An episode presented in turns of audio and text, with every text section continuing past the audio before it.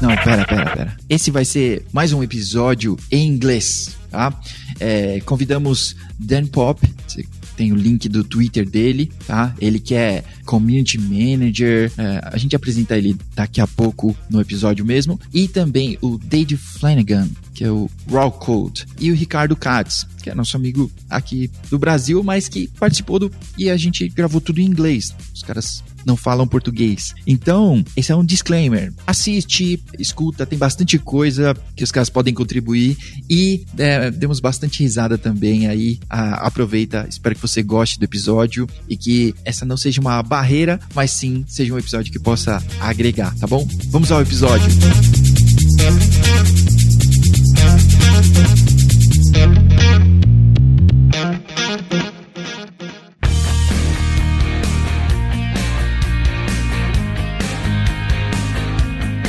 Welcome to Kubicast. I am your favorite host of Kubicast, John Bright International. now in this episode, and with me we have three famous guests, and we will start with Dan Pop, director of open source community and a lot of things from Popcast and Cloud Native TV. And I will let him introduce himself. Hello, everyone. Dan Papandrea. You, you may know me, and obrigado to everybody out there in the in Brazil world. Right? Is that what we say? Yeah. Um, yes, I'm host of a show called the Popcast, which is the um, it's basically the folks, the people behind the code. Uh, we have real stories of that type of thing. I'm the director of open source, as as uh, Joao talked about uh, at uh, Sysdig. Sysdig a company that has a, a secure DevOps platform for folks all the way from build all the way to the, the post-mortem. Been there for five years. It's it's a wonderful company to be at. I really feel like we've built a great thing over there. Um, and also, along with my my dear friend here, David Rawkode, um, part of something called Cloud Native TV, which is uh, the CNCF Twitch um, executive producer and co-chair. Uh, David, as well as a co-chair of it. We've had a lot of fun building it together. Um, as much as we publicly spat, uh, as we've had a really great spat, uh, had a great time, you know, building it. So yeah, that's kind of me. Okay, nice. And we have Dave Flanagan, the Rawkode with us, and you can introduce yourself too. Yeah, thank you very much. I'm David Flanagan. You'll know me as Rawkode. I'm a developer advocate focused on cloud native, Kubernetes, all the bits in between. Currently working at Equinix Metal. As Dan said, I work with him on Cloud Native TV. I also have my own stream and show on YouTube called Rawkode Academy. Check it out at rawkode.live. And uh, I, my the thing I'm most proud of is making Dan eat a pineapple pizza live on my show. Greatest day ever.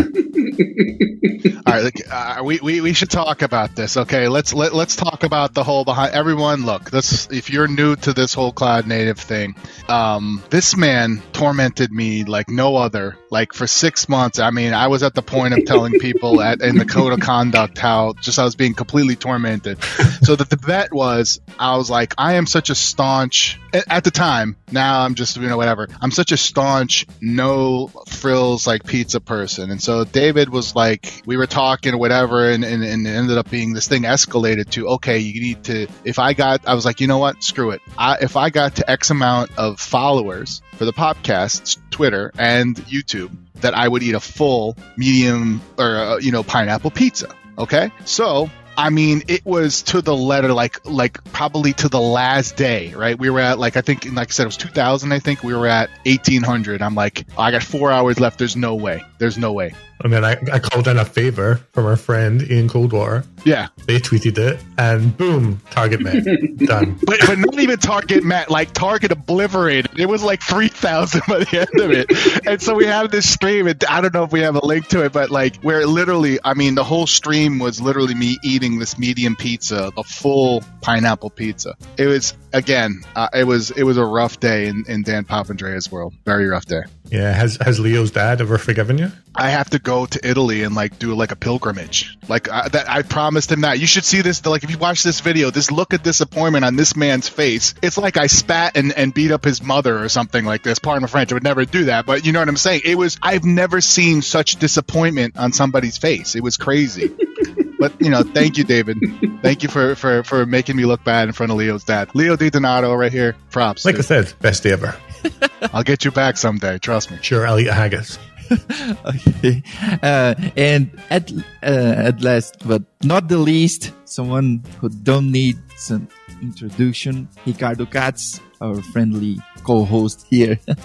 Hey, what's up, folks? so, I guess you know me, uh, but I am Ricardo. I work at VMware. I am a CNCF ambassador together with Pop and David. They forgot to tell about that, but I am I am introducing that because that's the only title that I have other than like being staff engineer at VMware. I am not a co-host of anything, and I am on Pop side about pineapple pizza.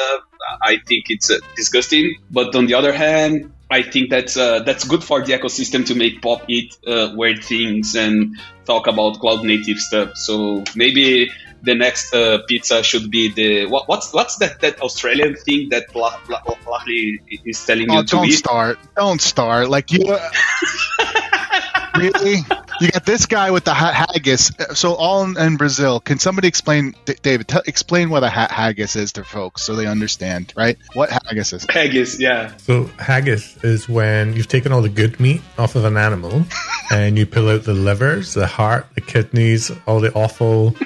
Uh, then uh, all the all the bits are left, and then you stick them inside the stomach of the animal and boil it. And this man, this this sadistic man, wants me to eat this. it is lovely. It is lovely. I won't do that for ratings. I won't. It's good for the ecosystem, to the cloud native ecosystem, Pop.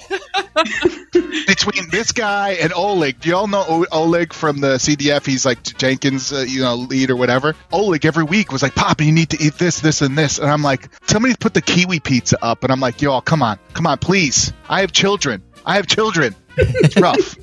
That could be your new show. Dan eats every Friday on YouTube, and it's just some random crappy food. yeah. Save that for the cloud native TV, cloud native TV meetings when we're figuring out creative. I'm gonna suggest you, Bill. Like, hey, Bill, we should have a, a, a cloud native show that Pops eats something. and got some sponsors for that. You just know when conferences are a thing again, you're going to be out for dinner one night with a few people, and you're just going to have so many pineapple pizzas showing up. I, I guarantee it. Yeah. At every table. I hate you. I hate you. I was trying, trying to take the high road with you. I hate you, dude. That's it. I'm done. Okay. It's back to you, Joel. Okay, I, I'm with you. I'm just, uh, I'm not the guy for pineapple pizzas or weird eatings. Outnumbered, David. Outnumbered, just like it should be. they are, but imagine, imagine Pop like a, a, a collocated KubeCon event where people go just to watch you eating weird stuff. it's gonna be like bigger than the BPF summit. I like this idea. I like this idea. You all, Valencia, right there. Okay. Well, we're gonna be doing it in Valencia. Cool. Yeah. I'm gonna see see how much pa- paella I can eat in one sitting. I'll bring the haggis. Can we put haggis in the paella? Like everybody in Valencia right now, everybody in Spain is crying right now. we'll get to the topic at hand. I mean, Joe, did you have something planned? No, right? We're just gonna go riff for the whole thing.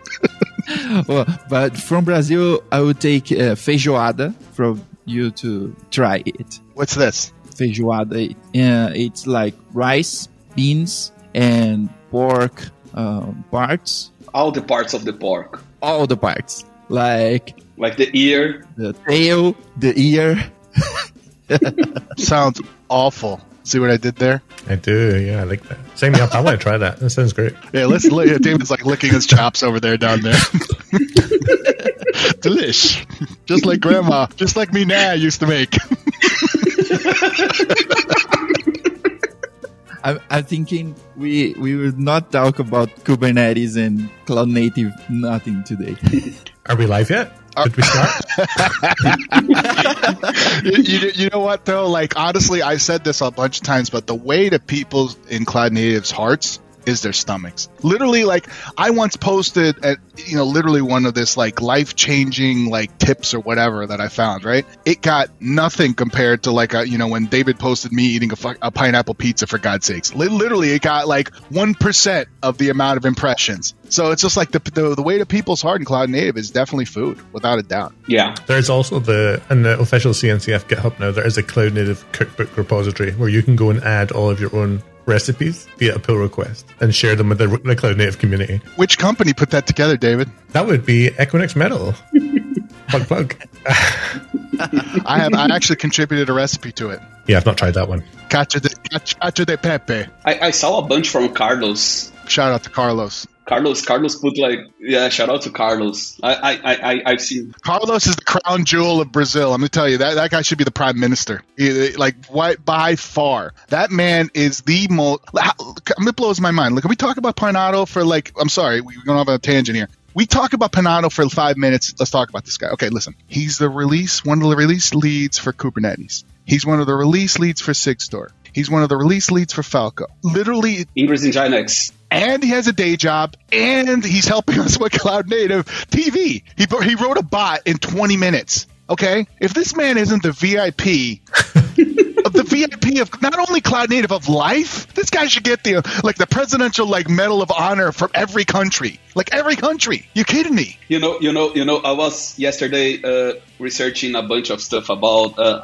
I guess David also posted this week uh, a library in Rust about dealing with uh, container registries. Was you or Dave or Daniel Mangum? I, I can't remember. And I was like, hey, I- just know how to do things with uh, with Go, so I'm gonna take a look into the Go container library stuff. And I was there and I saw like Carlos uh, uh, Carlos avatar as well in the Google Go register. And I say, come on, he's like in every He's single repo. everywhere. Yeah, exactly. He is everywhere, everywhere. And not only is he doing all this amazing work, but you know he's also given me food and beer envy on his Twitter every weekend as well. Like so many great photos of all these meals he's having, all these different beers he's trying. I don't know how he finds the time. If I'm having a bad day, if I'm having like one of the worst days, my, I just go to Carlos's timeline and I smile and I smile. If I have like I could get hit by a bus. And I will literally just look at Carlos's timeline and just start laughing and have a good time. He's he's a national treasure. Yeah. treasure. You know, Brazil, you should give this man like a, a red carpet when he comes back to the country. yeah. So, João, I, I, I, I think this is like a, a, a, a some, some some sort of way of telling you you should interview Carlos if you didn't. I, I can't remember. I, I guess you didn't. I already interviewed him and I, I see him everywhere. Yeah. Panato, He's- Panato is He's amazing. in all projects. It's, he's everywhere. Everywhere this avatar, Panato. Everywhere.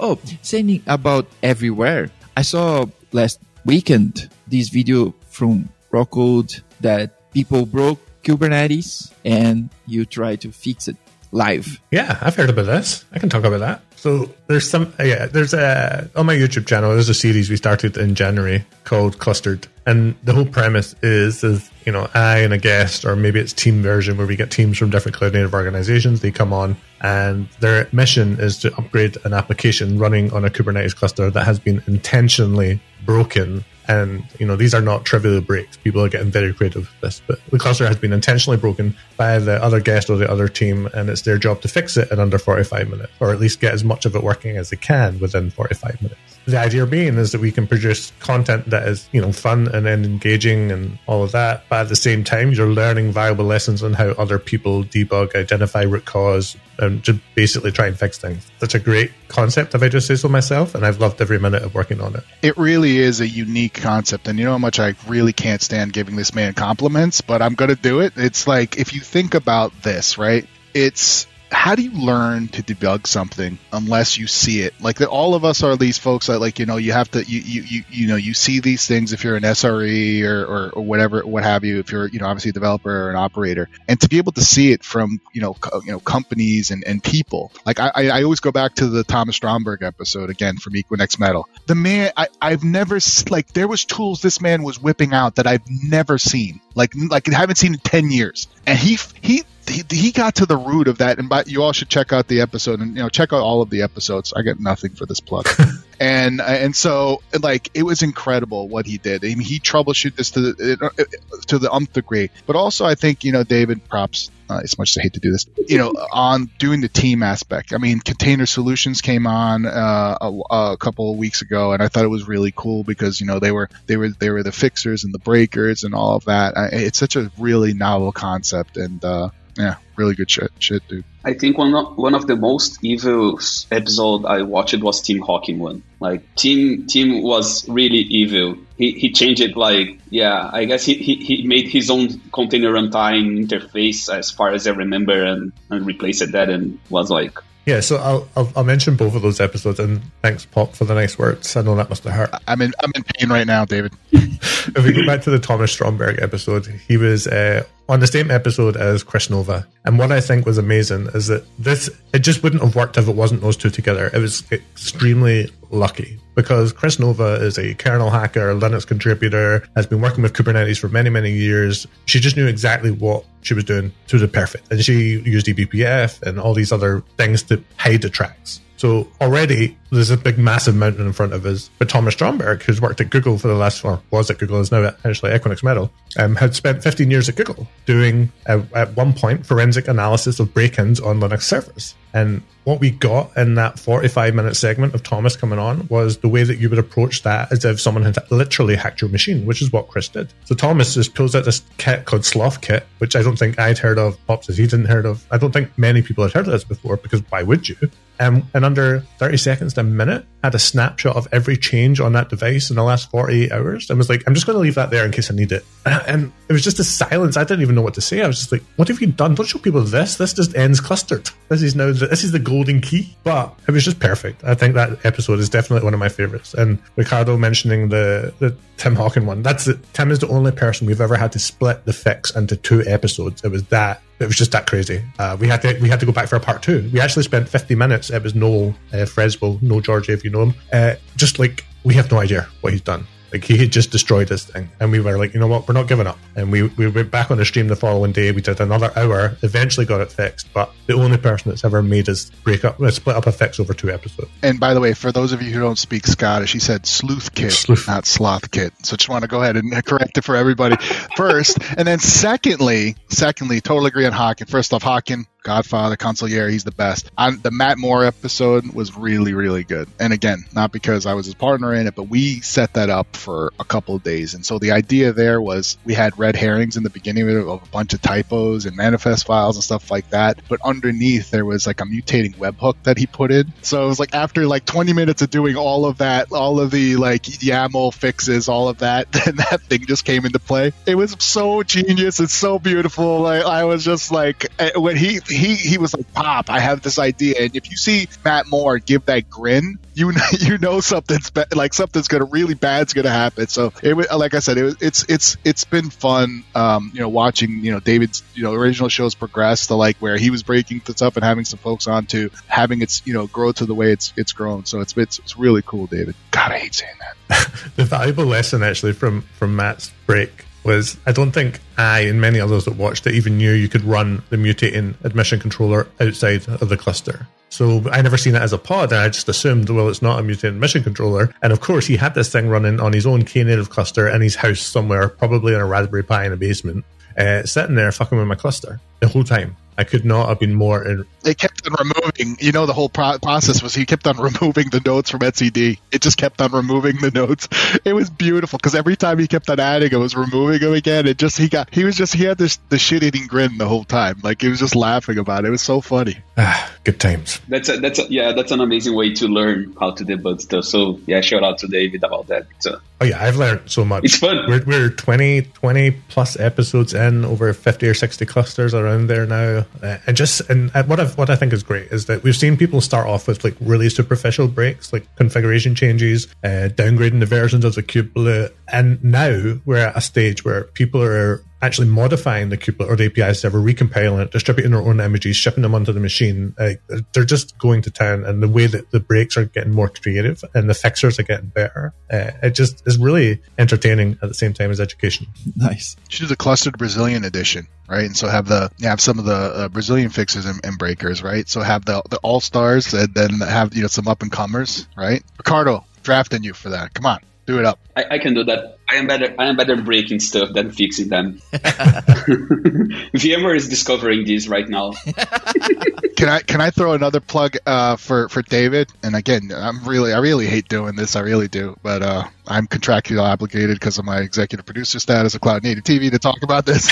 so um, he does a show on Cloud Native TV. Please, you all follow. If you go to cloudnative.tv right now and follow, he does a show called uh, LGTM. All right, and, and David, I'll let you kind of explain it. But when he he and you know I were sitting in a room figuring out what we wanted to do and stuff like that, he came to us with this idea. And I was like, this is mind blowing. It's like you do a f- live contribution. You have somebody from a CNCF project. You know, he's had, you know, Prometheus on. He's had the, um, the folks from, um, the, contr- uh, uh, the release team on. C- CLI. containerd, release team, open policy agent. I saw the one with, with, with Eddie Zane, I guess, right? Oh, yeah, we did the kube control one as well. Yeah, contributing to kube control. Yeah, shout out to Eddie. Eddie is an amazing person as well. Within the episode, I go back to again, just going back to the the Prometheus episode with the you know um, you know, Ulyss, right? It was like within the episode, it's how you contribute to it, and there's because it what is the first question you get when we're either in the hallway or in? It's always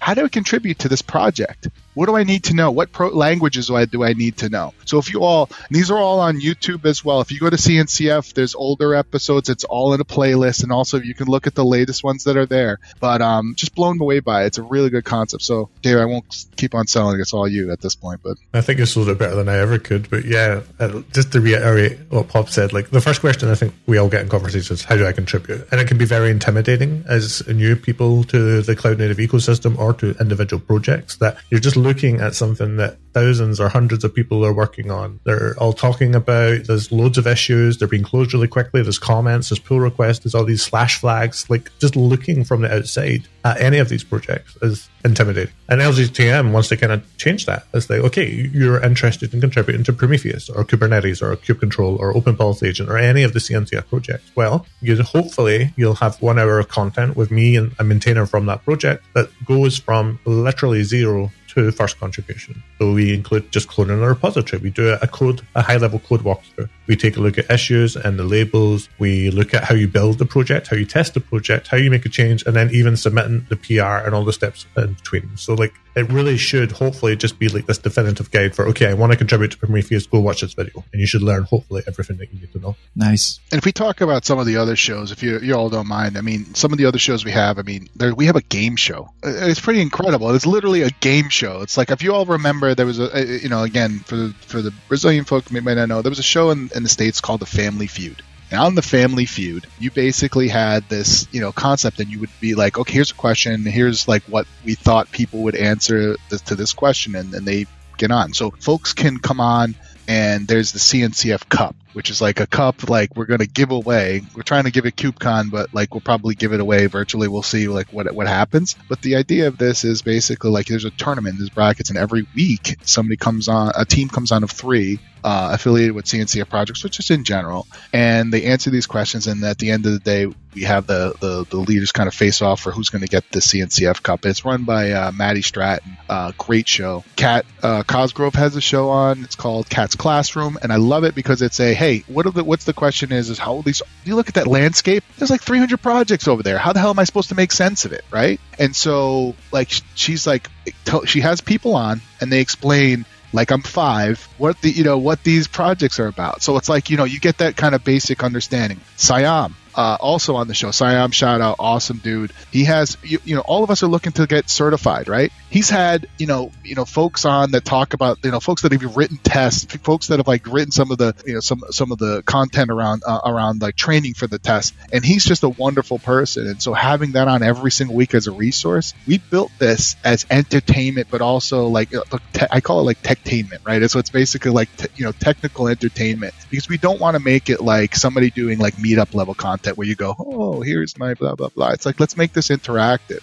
And again, follow cloudnative.tv. But like we have, you know, so many great shows. We have a couple of new shows that are coming as well in September. And also like at KubeCon, we're going to be on the floor. So, you know, God willing, we're able to go to LA. We'll have, you know, a booth set up so we can do the wrap up shows. Um, we have some really special announcements we'll talk about in a couple of weeks, but I'm really excited about it. Again, you know, as much as I can't stand working with David, I mean, at the end of the day, we've built something with the team that I, I believe is, is phenomenal and it helps, it helps people. At the end of the day, what are we here for? That's another beauty, beautiful thing about the community. We're here to help each other, and I, I love that fact, and I love what we've built.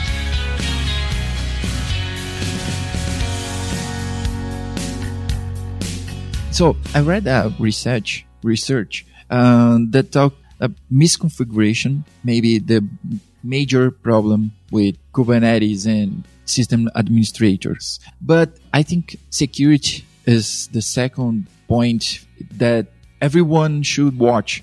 And I, I know SysDig a lot of time and I want to um, bring Falco that this project um, that came to my attention and maybe explain to everyone like they have five.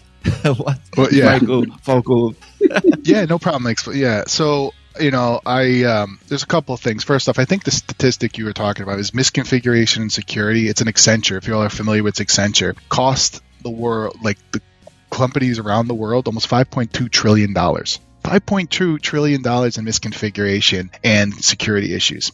And so if you look at this, um, there's aspects, there's various aspects of security, right? There's vulnerability management, there's runtime security, there's, you know, benchmarking of hosts, there's, you know, all types of things. There's authentication, right? And all, you know, all of that. There's policies and, and that. Where, again, we built if you look at Sysdig, Sysdig is built on an open source um, foundation and that foundation is open source projects. If you look, our founder, our founder is uh, Loris Degioanni. Loris is one of the creators of Wireshark. Okay, and Wireshark, you know, obviously is a tool that you you know is commonly used to be able to like you know l- you know look for you know networking snafus and filtering and all that fun stuff. And so taking that concept to this containers and pods and Kubernetes, containers were these black boxes. You were able to see what happened on that on that, right? And so if you look at it from this perspective, Falco is a is the I believe the the best tool out there from a runtime uh, perspective. What it does is it taps into the kernel and it has a set of rules that you can create in YAML that allow you to, you know, go ahead and, and create outputs and do, you know, specific things. Um, I know my my friend here, Ricardo, wrote an amazing blog post about it, uh, about how to like do like network uh, level, det- you know, detection and then have a, a, remediation response as well. And so that's the beauty of it. And the other thing is the community has contributed as of this morning 40 outputs to something called Falco Sidekick. Falco Sidekick to me is the most. I'm so proud of that project project because it's an add-on project that somebody from community, his name is Thomas Labarussias, he's he's in France, and he created this thing that allows you to output to various things like Slack, PagerDuty, and it's so extensible because it's a Go Go level app, and so like you know, there's recent blogs where like we've written this written this response engine. So here's something like where a rule is triggered, like somebody terminaled into a container, or somebody wrote to a sensitive directory, or there was um, a pod was doing going out to an external network it shouldn't have been going to. Having that then trigger like uh, Knative or OpenFaaS or one of those type of things, a response where you kill the pod is such a cool thing because then you're, you know, integrating with other tools in the ecosystem. So again, I'm super proud of that. And what I'm also super proud of is that that is the basis for the uh, Sysdig secure DevOps platform. So now you have, instead of you having to build all of these various things like vulnerability management, runtime, benchmarking, and, and, you know, post-mortem, using the power of Falco and open source, now you have this tool that's a platform that you have a SaaS managed backend. So you don't have to manage all of that data that's there. And, you know, you have that as, as a basis. So I didn't explain it to like I'm five, more like six and a half on that one, but uh, kind of that's the explanation. You know, again, it's a wonderful company where we have really great IP, and we, also, like I said, it's we don't we're not like we, we value our customers, like and so and end users. So like you know, at the end of the day, I want to make sure you're successful. If you go the Falco open source route or you go the commercial route as well, but uh, you know, there's benefits to either way depending on the cost uh, the end user. Yeah. By the way, I, I don't know if this this is gonna be like uh, published by tonight, João but we have tomorrow, and it's going to be recorded the BPF Summit, which uh, which is the technology that Falco is is is actually built on right? So it's it's one of them, and I guess it's a good recommendation for anyone actually willing to to take a look into some security stuff and some observability stuff. That uh, eBPF Summit is gonna have a, a, bunch of good talks and a bunch of introductional talks as well, like uh, Brendan Greggs and Liz Rice talking some some some really beginner stuff that uh, uh anyone should should watch. So probably the event is free. Probably I, I don't think it's gonna be like uh, published by tonight because you you still have a life and you have a child, right? but uh, but you have two childs. So I guess the last time I saw you, you have only one. So congr- congratulations, João.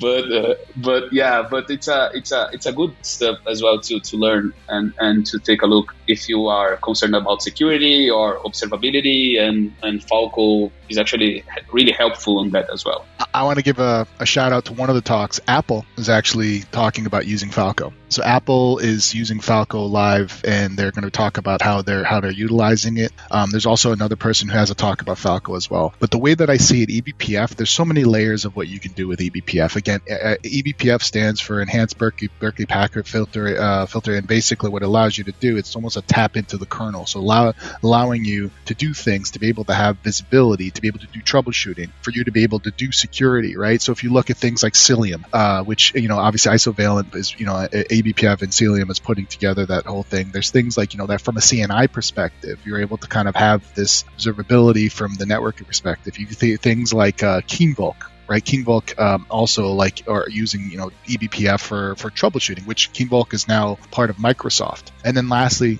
you know Falco for security perspective. Again, having that little tap into the kernel with eBPF or kernel mods and those types of things, you're able to get this high level of uh, of of you know auditability of what's going on within the pods that you wouldn't have with any other tool. So really love this uh, this summit. It's it's it's like from soup to nuts. It's got like I think the Win eBPF folks are there as well, so it's gonna be really cool. Um, shout out though in uh, the co we have a co-located event. We're doing the Cloud Native eBPF show. It's the inaugural one, so it's um, it's my myself, um, Liz Rice, Thomas Graf, and some other folks put together this this this thing. You all should definitely check it out. Uh, if you go to you know um, pound CN eBPF. Um, if, if you, you can look it in a browser, you'll see. But it's a co-located uh, event for KubeCon. We're gonna have some surprises. I might even get David involved for a couple of surprises. Uh, just uh, you know, because I, you know, I got to throw him a bone every so often. You know, not not a lot of people watch his show, so I just want to make sure that he's, you know, he's doing well. So I think we've said too many nice things about eBPF, so I'm going to say a few bad things now.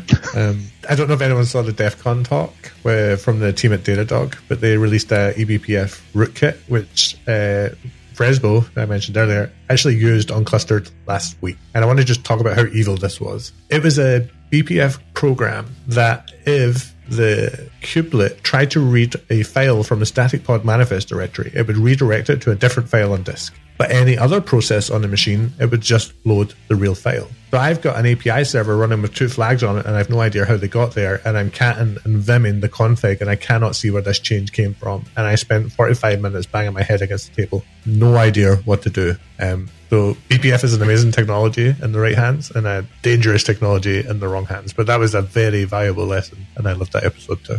Okay, in the right hands. yeah. I'm just catting the same file over and over, going, "It's not here. Where's the change?" And, uh, it turned out it was a BPF um, probe that just told it to load something from a temp directory, but only for the kubelet. I mean, how, how, how do you debug that? How does anybody debug this? It's, it's, it's just pain all the way through. How you know that that thing is loaded, right? You don't the, the thing with the BPF that I that I am afraid of actually is like I was looking at Cilium and, and Calico stuff, and it's really hard to know like which interface got that eBPF program loaded, right? So you have IP tables, you have NF tables that you can actually run commands to see the rules, but with, BP, with eBPF you just don't. And, and when you yeah, and when you do, you don't know what that eBPF program does because it's compiled, right? So exactly. I mean, this eBPF rootkit that Datadog released at DEF CON actually also modifies the the procsys calls. So even if you try to list the processes on a machine, it, it filters itself out. So you, you literally have no idea this thing is running on your machine doing all this all these bad things.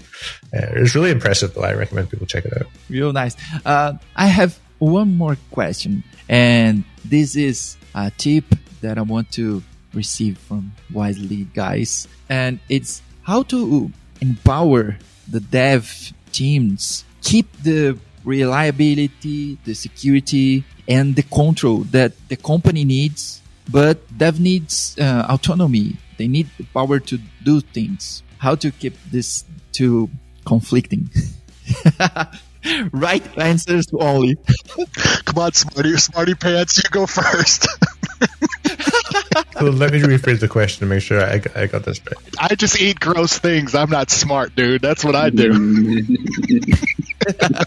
the question was how do we empower and give teams autonomy to be able to get better and achieve all this stuff while at the same time mitigating risk? Is that close? Yes. Yes. Yes.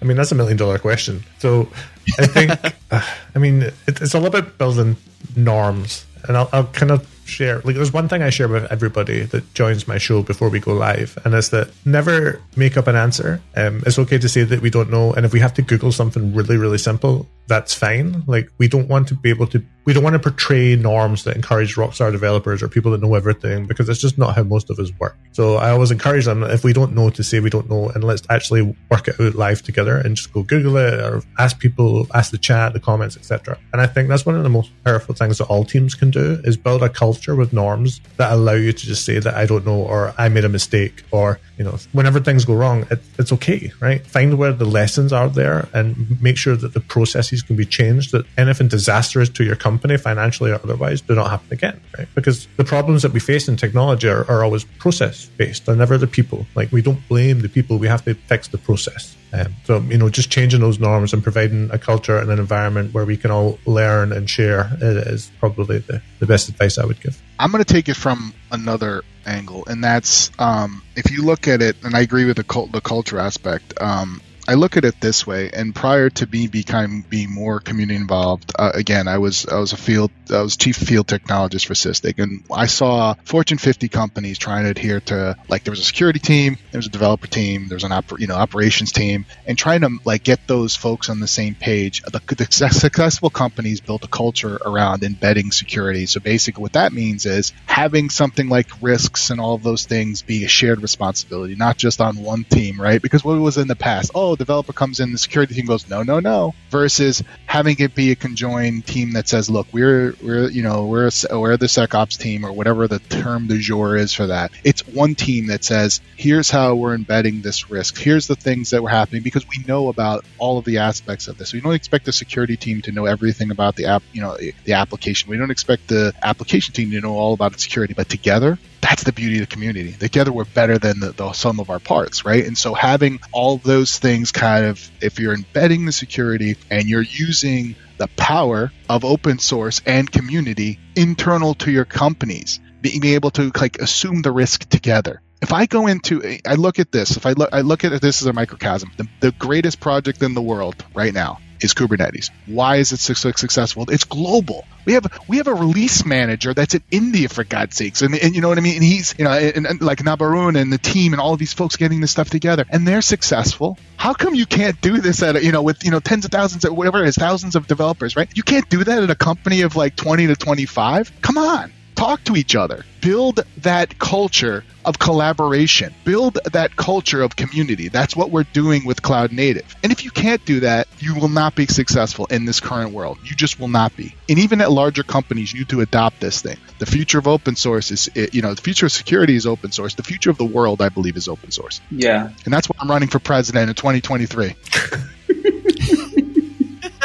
in Brazil, please, Bob. Brazil. Come. Yeah. Rodizio for everyone. That's my platform. Caipirinhas and Rodizio for everyone for free. That's my platform. Go. Yes. Come on. Actually, we need we need today. We just need the vaccine, but yeah, I, I want the, the caipirinhas and barbecues as well. yeah, so uh, I think that adding with what Pop and David they, they, they spoke. So my, my best job was on a on a government company here in Brazil, and, and, and after joining um, before joining VMware, sorry, and uh, João know me from that past time. So I think that uh, from what Pop said, we need to build a non-toxic uh, collaboration environment right? So, and I, I, think this is this is what is actually cool in Kubernetes because uh, and, and cloud native because you don't have a stupid question. So when people say, "Hey, I have a stupid question," I try to say, "Hey, there is no such thing as stupid question because usually your stupid question is is a way that I'm gonna I'm gonna learn something." Right, so we try to build this non, non, toxic environment in Kubernetes, which you don't see in, in, in other projects and also in, in other companies and and, and this actually helps as well with uh, what David said that we need to to take not uh, blame someone about something but but improve the process. And Kubernetes does this pretty well So I don't know if, if you are, are aware of, but um, uh, one one past uh, uh, bug in Kubernetes that made uh, something being released was actually uh, my fault of a PR, right? So I did a PR.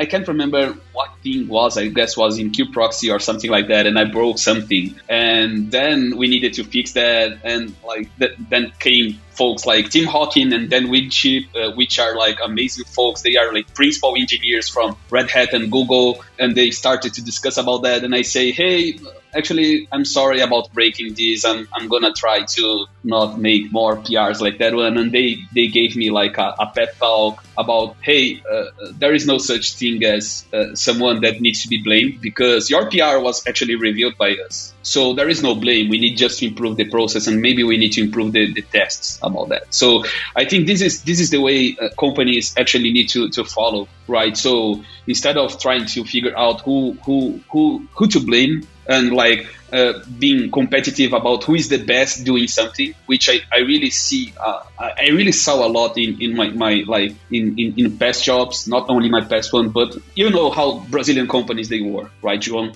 And this culture is changing right now here because uh, uh we need people to collaborate to have like the best security, secure and, and actually performant environment. So this is actually a culture and that's not a word like DevOps or SRE or something like that, but I guess it's, it's a way that people need to collaborate with each, with each other and Kubernetes brings a huge lesson about that. Yeah, perfect. Real nice. Oh, the one million dollar is answered. I, I, I won my one million now. if someone wants to pay me, I really need that. okay, the, the sponsors of David's going to pay you in haggis pizzas. What what is the equivalent? I want I want I want to move to New York and live near near Paul. Like having. I'm just kidding. The house up the street is is is for sale. Just let me know. We'll put a bid in. Put a bid in. hey, do you mind if I throw a shameless plug for a little show I run called the Popcast? You mind if I throw that out there? Yeah, I've been I've been showing David how to tout his his show. I'm showing how to advertise his show. Let me let me show you how real quick. You all have if you all are familiar with like obviously the cloud native community, we talked about like this whole how we have these values, right? And all these things. So, you know, I've been doing it now. It's 79 episodes. Tomorrow I have Alyssa Miller, who's amazing, um, InfoSec leader. Uh, we talk about like how to build careers. If you haven't already, check out um, at Popcast Pop on Twitter. You'll see like links for YouTube and there's also an audio podcast as well. But um, it's been a really awesome thing. It's not so much talking in the weeds about technical details. I think David does that really well. Uh, sorry, Ooh, I just that was weird. Uh, it hurts. And um, but in terms of like you know we t- we talk more about the people behind the code, and so it's you know talking about their the lessons that they learn. I mean, we talk about Tim Hockin. Tim Hockin's been on the show. You know, Kelsey Hightower's been on the show. I've had like you know Solomon uh, who's you know obviously the Godfather, create you know creator of, of um, you know Docker and those types of things. Also, it's translated. The last season I've translated into Portuguese, and, and by the way, thank you for Ricardo for helping on some of the earlier episodes this season on it as well. Um, so I would love you all to take a look. Again, it's at Popcast Pop, and I'm also uh, at at Popcast Pop uh, if you all want to talk. And you know, I really am very supportive of the Brazilian uh, community. I want to make sure I really someday want to come and visit you all because I love you know I love I love Rodizio and I love all you Brazilians. So it's like let's let's let's go do some have some fun together. So I think we need to get you a medal or a trophy or something. You're not just the most supportive person in the Portuguese community. You're just the most supportive person in the cloud native community. It's like I, I see you all the time helping people and being nice and, and lifting other people up. And I, I don't think you get enough credit for all the work you do. So from me to you, thank you. Stop it, David. Don't, don't, don't. Like, and I appreciate that. Now, all, all jokes aside, I appreciate it, man. I mean, again, it's I threw right back at you, and I really like all jokes aside. David and I, like, David is one of my best friends. And I'll throw that out there. I'm not supposed to say this live or whatever. We have this rivalry, but like I talk to him every day. And um, I see like we started our shows at the same time and to see the ascent that we've had with like folks like Saiyam, other other folks like Adrian Goins is really awesome as well. And it's like I love to see the growth that we've had and we're continuing to grow because we're not here for these ulterior motives. We're here to make sure that folks are are are growing and doing things in this community because we had that hand up from other people. We want to help other people go forward. Nice, nice.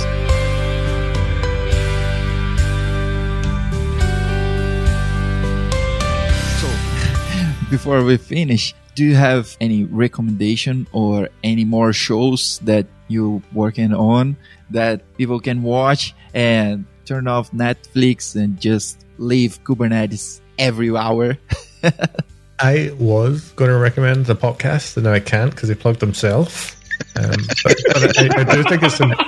I know he's just such a salesman, isn't he? But uh, I think it's so important to humanize the projects and the code and, get, and, sometimes just turn off the technical and try and remember that all of these projects, there's, there's real people behind it. It just helps you get along better with everyone. It removes the frustration you may feel when you encounter bug, maybe introduced by Ricardo, who knows. But, you know, there's just there's just all these things and learning about the people behind the project. I, have always found that just a nice way to remember that there's more to this than the actual code and the output that we write. Another good show, know we have like one minute left, is um, Rich Burrows has a great show. It's Kube Cuddle. And I think David's on it, so I can't say as to his his uh, his his guest lists are kind of subpar, but uh, you know it is what it is. But uh, all jokes aside, he's really phenomenal. I think the way that he asks questions, he gets in the weeds, he pulls back. You know, he talks about you know specific things, and also like one of the shows too. By the way, one more plug uh, for Cloud Native TV show is uh, Kaslin Fields. Uh, Fields tested. She has a show that basically during the course of the episode, she like basically will like almost like you all remember that show Mythbusters was Mythbusters on in, down in, in Brazil, and it's like basically it's like she she's like, can I write a blog and put it in Kubernetes? That was her first episode. It was phenomenal, right? And now like you know she's like, can I have run a game server in Kubernetes? Such a, a such a wonderful show, and I just the way that Kaslin presents things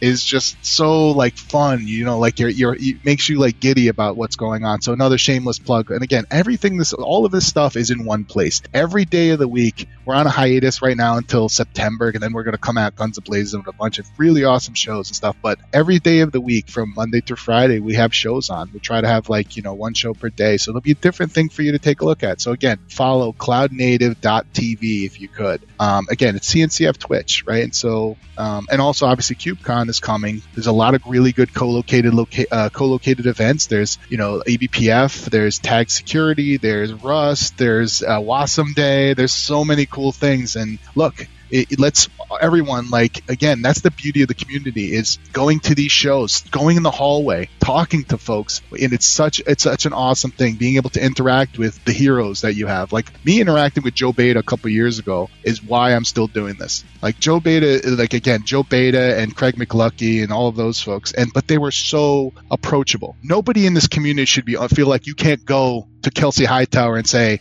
"Hey, what's going on?" You know, I love that about him, and it's something I emulate about him. But it's like you all, we all should feel that way as we progress in our careers. Never like you know, we have a bunch of students that are coming on. If you all see what Kunal has done and stuff like that, never feel like you're isolated in this community. I mean, folks from Brazil, reach out to us if you have questions. If it's a, you know, if it, I understand like English might be might not be your you know first language, right?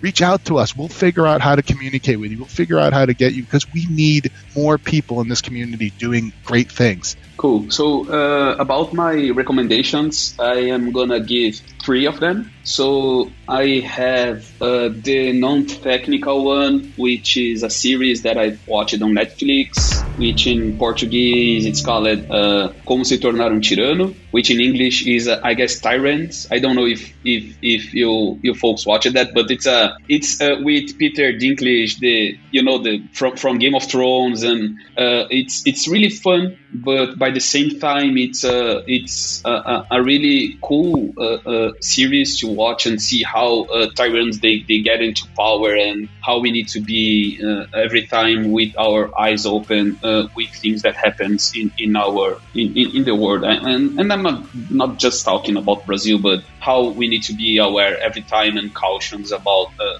the, the, the, things how they develop.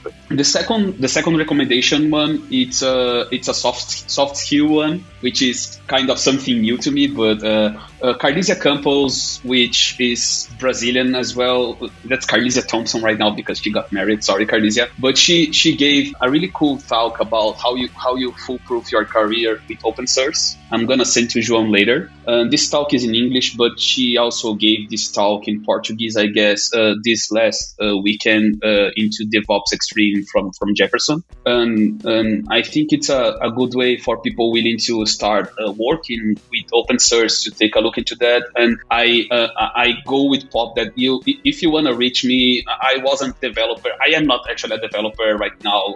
I, I play that I am, but uh, you can you can talk with me and, and say, hey, uh, in, in, in Portuguese, if you are Brazilian but listening to this, hey, I, I need some help. I, I, I really try hard to to help people to make their, their first contribution to Kubernetes and other projects. And João knows about that uh, uh, and other folks. Uh, so please just reach me. And the third one, which is a, a more technical one, I'm gonna show this book, but I, I also am gonna tell about it. It's uh, Programming Kubernetes by Michael Hausenblas and Stephen, which is this one uh, for folks willing to understand how Kubernetes you you wanna see pop that's this one. I, I can see you like on the uh, this book. Now I, Ricardo, I, gotta, I need to learn to read first. yeah, sorry. You just know how to talk, right? I let Dave do all that reading stuff. so this is this is a, a, some more uh, uh, advanced book, but it's nice if you already work with Kubernetes and wanna start uh, developing stuff around Kubernetes, like controllers and understanding how API works. It was a recommendation from from Iago Nobre, which is a really friend of mine uh, uh, that also is a Kubernetes contributor. And I guess that's all. And I don't think we are gonna have time more, but I was going to tell people to vote in in Carlos for the chop wood and carry water. But it's a, I guess it's over the voting. Yes. Oh my God. Yes.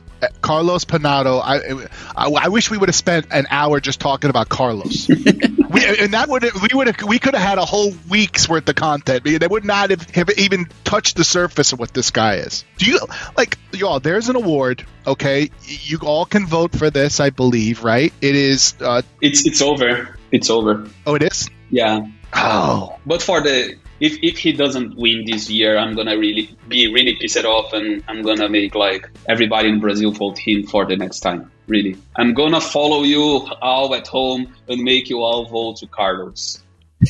yeah, go ahead, David. Well, the, Car- the Car- Carlos hour is good. Yeah. Yes. Yes. okay. Okay. So, uh, my my recommendation it's no technical.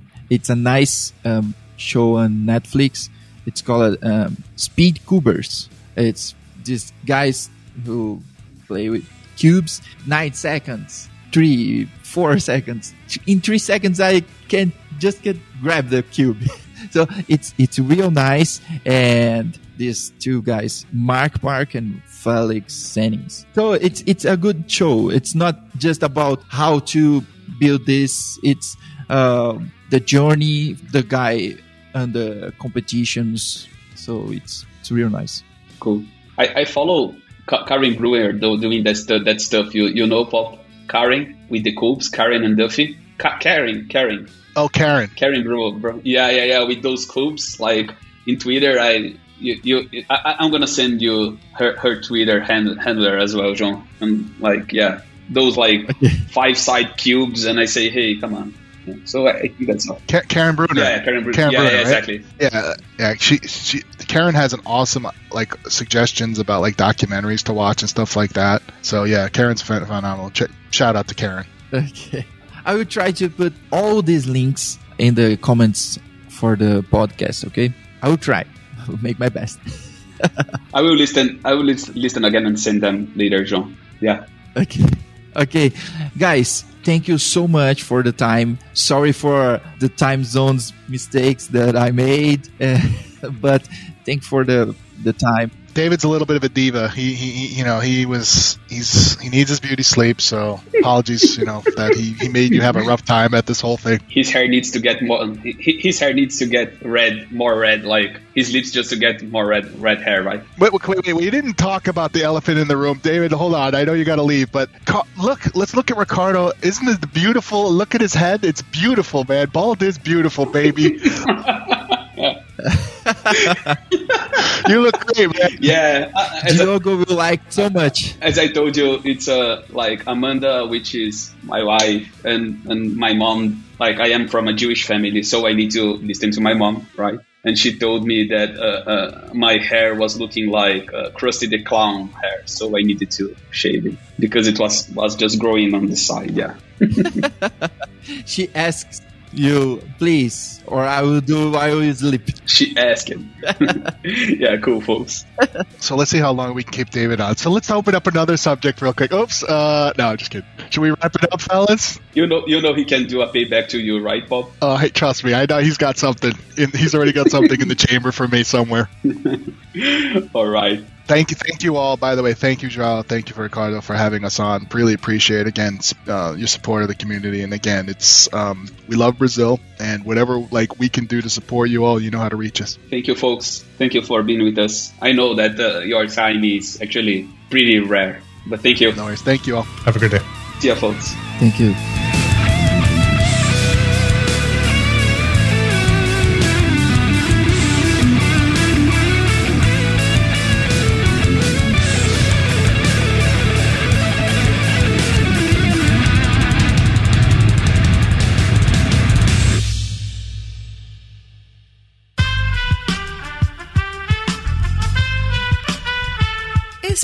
Podcast foi editado por Aerolitos Edição Inteligente.